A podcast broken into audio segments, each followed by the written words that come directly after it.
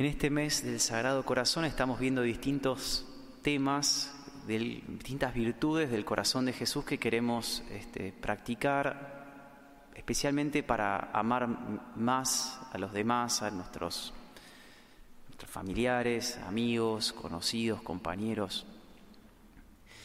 Y hoy vamos a ver la virtud de la paciencia, que es difícil, ¿no? Es una virtud que incluso pienso que las generaciones actuales la tenemos más difícil que las generaciones pasadas, ¿no? Por muchas causas.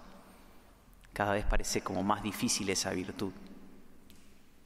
Recuerdo todavía hace un, tiempo que el padre Guillermo me invitó a jugar un partido de tenis contra él y pensé, bueno, tengo bastantes años menos que él, bueno, no sé, no quiero que salga el confesionario ahí para... Pero me parece que esto va, se va a poder. Además yo jugaba de, chico, así que estaba como convencido que le iba a ganar. Y bueno, empezamos a jugar y este, yo, tiraba así con efecto y fuerte al fondo y a los costados. Y él me la devolvía siempre al medio, al medio y al medio. Bueno, me, entonces me hacía enojar. Y me ganó el partido por, no tener paciencia, ¿no? Me tiraba las pelotas medio globito y yo las tiraba al alambrado, a la red. Y me ganó caminando, tranquilo, ¿no? Así que por ahí la prédica la podría dar el padre Guillermo. Este, es una virtud desafiante. Veamos qué es, o sea, específicamente, porque a veces se vincula mucho la virtud de la paciencia como saber esperar o saber este, aguantar. Es más que eso, ¿no? Es la virtud de la paciencia es el, el arte, la virtud del saber sufrir bien, saber padecer, de ahí paciencia, ¿no? Saber sufrir bien, ¿qué significa? Bueno, que no, no perder el objetivo que estoy yendo. Que el sufrimiento y las dificultades que me vengan no me aparten del objetivo al que quiero llegar. Por eso la virtud de la paciencia está dentro de la virtud de la fortaleza, ¿no? Es parte de la virtud de la fortaleza, de resistir. Así que no es por solamente el hecho de sufrir o por debilidad, sino que lo que no quiero es perder el objetivo volviendo al tema del tenis, este, había el, eh, el padre, del, el otro día leí, el padre de Serena Williams y de Venus Williams, estaba muy obsesionado con que quería que sean número uno, las dos, y de chica ya la entrenó de tenis y las hacía jugar todo el día al tenis, pero fíjense qué, qué creativo el padre, ¿no? Un poco fuerte, pero las hacía jugar y les ponía personas que las insulten y les griten durante el partido, ya de chicas. Decía, para que aprendan a manejar ese sufrimiento y esa dificultad y no se aparten y no se desanimen de lo que ellas querían conseguir. Bueno, ¿en qué medida la paciencia como virtud eh, nos afecta? ¿no? Pienso que podríamos decir muchas cosas, nos afecta en la relación con Dios, este, en la relación con uno mismo, ¿no? con sus responsabilidades, pero vamos a enfocarnos hoy más en la relación con los demás.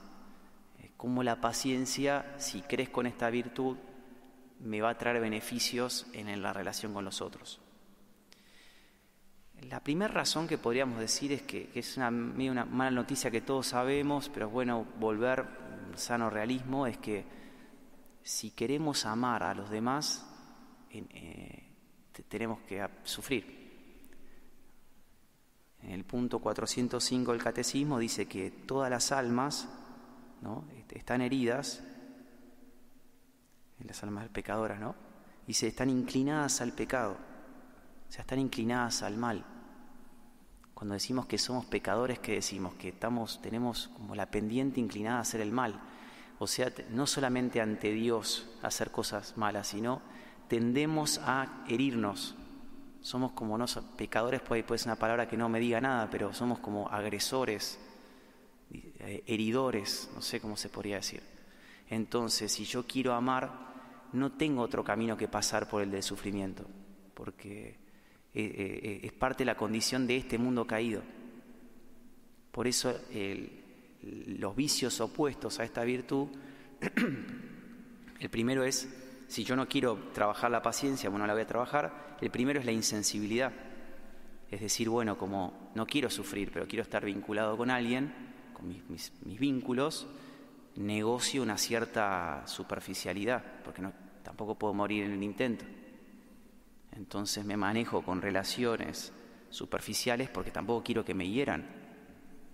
Entonces tengo un montón de personas que me conocen, conozco un montón de gente, pero todo es con un gran límite de superficie, ¿no?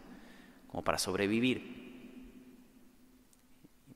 Y bueno, a veces por eso después vienen vicios y descargas porque es una aparenta algo que no es y no termina de satisfacer el corazón humano. Y vienen tantos vicios y cosas y descargas y necesito hacer tal cosa porque en el fondo no, este vínculo no me, no me sacia. O tengo que cambiarlos mucho, pues me cansa muy rápido, al tener mucha superficie nada más y no tener hondura, ese vínculo me cansa, entonces necesito cambiar prontamente. Esa es una de las maneras de que si no trabajo la, paciencia. La segunda es justamente la impaciencia, ¿no? O sea, el, me abro pero como es tan heridor, un agresor la otra persona, o está herida como yo también, bueno, el tema es quién muestra más dientes al otro, ¿no? Quién muerde más fuerte. Entonces, pelea constante, agresiones constantes, discusiones diarias. ¿Por qué? Bueno, porque, y bueno, es la única que me queda. Tengo que, para involucrarme, tengo que estar peleando permanentemente. Estos son como los dos vicios que se oponen a la virtud de la paciencia, que es me enseña a sufrir bien y no perder de, vista el amor.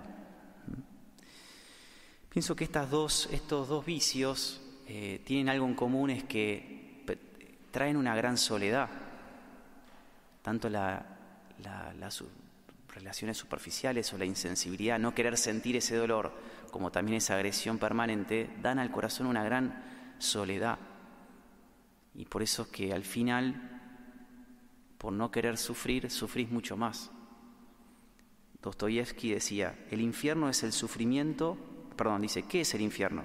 Es el sufrimiento de la incapacidad de amar, esa sensación de, el sufrimiento de la soledad. Eh, por eso pienso que la paciencia, por un lado, nos ayuda mucho a no estar solos.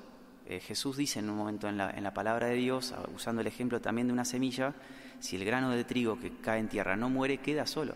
Si no se abre, eh, sí, está ahí, sanito, pero muere solo, sin vínculos, sin echar raíces. Pero por otro lado, como balanceando el punto, también podríamos decir que la paciencia, estamos hablando como virtud humana, ¿no? No virtud de fe, este, por otro lado nos deja un poco cortos, ¿no? Porque también se aplica un poco el dicho que balancea, ¿no? A veces mejor solo que mal acompañado. O sea, para, ¿por qué tengo que estar vinculado? ¿Por qué tengo que amar? ¿En qué medida eso este, me termina de saciar? No sé, entonces la paciencia humana es como que me deja, estoy como en una encrucijada, ¿no? Si me abro, me lastima, no puedo sobrevivir. Pero si no me abro, no, me sacio estando solo. Y acá es donde viene la propuesta de Jesús que es una propuesta superadora para el que tenga fe, que quiera practicar la fe en serio, el que quiera orar. Él tiene para el cristiano que lo sigue la virtud de su paciencia, la paciencia del corazón de Jesús, que es una paciencia distinta, es especial, es superior. ¿Qué característica tiene la paciencia de Jesús? En primer lugar, dice Santo Tomás, que es esta virtud, dice, por la cual los males presentes se soportan de tal modo que de ellos no me viene una tristeza sobrenatural, o sea que no me quitan el gozo. O sea, eh, cuando el Señor me da su paciencia, empiezo a poder abrir mi corazón sin perder la paz. Puedo empezar a vincularme sin perder el centro. Tremendo. Porque se instala Él. O sea, en primer lugar, entonces es más segura, más estable, pero por otro lado también da mucho fruto, da mucho fruto. No es lo mismo la paciencia de los estoicos que eran disciplinados así, ¿no? Y la paciencia de Jesús. La paciencia de Jesús trae tremendos frutos para el alma, para la relación con Él y también para los demás. Por eso qué importante que sufrir, si hay un sufrimiento, una dificultad, unirla a Él. Pero veamos eso después. Entonces les propongo este, pensar en una persona que por ahí te cuesta un poco más. A veces ayuda a pensar eso, porque por ahí si es muy genérico un tema, se te, entra por un oído y sale por el otro, ¿no? Pero pensar alguna persona, un vínculo que te está costando más. Puede ser un hermano, tu papá, tu mamá, algún hijo, algún amigo, una amiga, pareja. Alguien que decís, ah, este, este vínculo está trabado, digamos, me cuesta muchísimo a mí. Por ahí la persona no es tan difícil en sí misma, pero para mí me cuesta un montón. Por ahí podemos preguntarle a Jesús hoy, en, esta, este día, dame unos consejos, ¿cómo puedo practicar tu paciencia en este vínculo que yo necesito mucha ayuda? En primer lugar, la palabra de Dios nos habla hoy de una semilla. Dice que el reino de Dios se parece a un hombre que echa la semilla en la tierra. Y acá nos da una gran enseñanza la palabra de Dios, que si yo quiero este, tener su paciencia, tengo que orar mucho. Es Él el que me da esa paciencia especial. No es que yo, un tema solamente moral, que tengo que ser paciente porque soy cristiano. No, si yo voy orando, Él me va transmitiendo la paciencia que Él tiene, que es una paciencia especial. Y por eso vinculamos hoy el tema de hoy a el tema de la semana pasada, que el padre Guillermo nos hablaba de que el corazón de Jesús es digno de toda alabanza. Si, nosotros adoramos al Señor y lo vamos poniendo más en el centro, eso es como que sella el interior y hace que el tronco ya no se pueda mover. Me podrás sacar todas las frutas, me podrás sacar todas las ramas, pero no me vas a tirar el tronco. Porque ya estoy bien plantado en Jesús. Por eso qué importante que es poder adorar al Señor. Ya venir a adorarlo es un acto de paciencia, ¿no? Uno tiene que estar acá, está acá, donde sea, pero orando y luchando consigo mismo. Pero eso no es la gran cosa. La gran cosa es que cuando uno va poniendo al Señor en el centro, ya los demás no te pueden herir tanto o no te duele tanto. Te duele mucho menos. Entonces estás más tranquilo. Dicen que a Santa Bernardita la vidente de Lourdes, cuando tenía las visiones le hicieron un par de, hacían exámenes en ese momento, como la pinchaban, la quemaban, a ver si era verdad o mentira, a ver si ella sentía, y dice que no, no se movía. Lo mismo le hicieron a los videntes de Meyugore y a muchos videntes más. Cuando quieren ver si es verdad, a veces como le hacen exámenes en los ojos y, incluso a los videntes de Meyugore que tenían como 10 años, los pinchaban, hacían qué cosa y los chicos seguían mirando a la imagen que ellos estaban viendo. Porque bueno, está ese principio que si estoy muy conectado con el Señor y me están hiriendo, no me duele tanto. Y por eso hoy podemos tomar ese consejo. Si yo tengo una relación difícil, antes que mirar la relación con, e, con esta persona difícil, tengo que primero mirar cómo está la mía con el Señor. ¿Yo estoy adorando o no estoy adorando? ¿Estoy orando bien o no estoy orando bien? Necesito tener el centro bien sólido si yo quiero amar, pues si no me muero en el intento. Sí, me abro a los demás, pero termino al final peor que antes. Entonces el primer consejo es la, adoración. La adoración te va, nos va a dar un corazón más firme para poder amar y que no, si el otro me hiere, no me duela tanto. Y así yo me puedo abrir a los demás. Pero eso es uno de los aspectos que podemos trabajar. Es más a la defensiva, si quieren, pero el segundo es una gran confianza que si yo sufro en Cristo, si este, si uno mis sufrimientos a Cristo tienen sentido. A veces escuchamos como que, bueno, todo sufrimiento tiene sentido. Y la verdad que si pensamos un poco así, más fríamente, sabemos que no es así, ¿no? El sufrimiento de alguien que hizo el mal, que se mató para hacer el mal, no nos salva ese sufrimiento, ¿no? No todo sufrimiento tiene sentido. El sufrimiento viene fruto del pecado del hombre, que es medio una, mm, medio una cosa sin sentido. ¿Cómo, vas a hacer, ¿Cómo vamos a hacer el mal? Pero es Jesús cuando se encarna que viene a la tierra, como dice acá, el reino de Dios, esa semilla que entra en la tierra que le da sentido al sufrimiento. Por eso que no se nos pase ninguna dificultad sin unirla a Jesús, sin ofrecerle al Señor. Y qué rápido, está bueno aprender eso, ofrecerle a Jesús las dificultades. Porque los sufrimientos en Él tienen un poder para fructificar a otros y a nosotros muy grande. Es una de las grandes, la sabiduría de la cruz. Por eso qué importante practicar los sacrificios, intercesión. Si yo quiero a esta persona como mejorar el vínculo, tengo que interceder por él. Si intercedo por él, le voy a ganar, entre comillas. Vieron que uno cuando está con una tensión o una relación difícil, como que quiere llevarla para su lado. Bueno, llévala para tu lado. para el lado de Jesús, intercediendo. Una manera es con la oración, pero los maestros espirituales, los santos, suelen recomendar que, que toque la carne eso, porque así vas entrenando tu alma de que si el otro me hiere, yo ya antes me quebré a mí mismo y le gané antes. Y yo voy intercediendo. Y así voy conquistando esta relación, sacrificándome interiormente, voluntariamente, incluso en cosas buenas. Pienso que un ejemplo muy bueno y luminoso es el de Jesús en la cruz. Una de las conversiones de Jesús que más me gusta, parece que es una de las mejores, es la conversión del centurión romano Vieron que en la palabra de Dios dice que Jesús deja lo mejor para el final, ¿no? Esta es la última conversión. Incluso después de la del ladrón, buen ladrón. Ese, ese centurión no tenía, tenía cero fe, no era judío, ni siquiera creía en Dios. Lo torturó horas, sin piedad, con los otros centuriones, ¿no? Estuvieron ahí, burlaban, se burlaban todos, se burlaban, hacían todo Jesús callado Encima, eh, no es que se convierte antes de Jesús muera, tuvo que esperar a que Jesús se muera y clavarle la lanza, vieron la película, en la pasión se ve, eso está muy bueno, y ahí cuando sale el agua del costado de Jesús, verdaderamente este era el Hijo de Dios. Miren todo lo que le costó a Jesús ese centurión romano.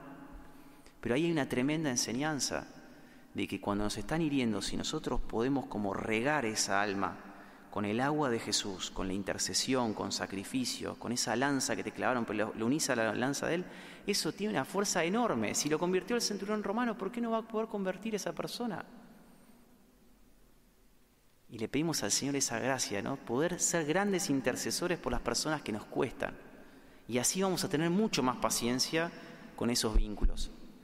Por eso una buena pregunta es, ¿qué sacrificios me gustaría hacer por esta persona? ¿Qué sacrificios quiero hacer? Sea la comida, sea... Y pedirle la gracia al Señor de poder hacerlo. Y por último, la palabra de Dios tiene esta cita que está tan buena, ¿no? Dice, y con muchas parábolas como estas, Jesús les anunciaba la palabra en la medida que ellos podían comprender. No les hablaba sino en parábolas, pero a sus propios discípulos en privado les explicaba todo. Fíjense la paciencia que tenía Jesús con sus discípulos, ¿no? Él que sabía todo, sabía cómo todo el universo. Pero bueno, adelante tenía personas que no lo podían escuchar. Qué importante que es para personas, cuando tenemos un vínculo, dedicar tiempos privados de diálogo. A veces tenemos muchos problemas en casa porque, o con relaciones porque metemos toda la, tierra bajo la alfombra y esperamos que no, eh, y de repente un día tosió y pues una bomba atómica. Pero bueno, no estuvimos hablando, no dedicamos tiempo al diálogo, a hablar, a charlar, a decir, ¿qué, ¿qué te sentís? ¿Qué sentís de lo que pasó? No, yo sabes que cuando haces eso a mí me, me, molesta muchísimo. Bueno, y hablar.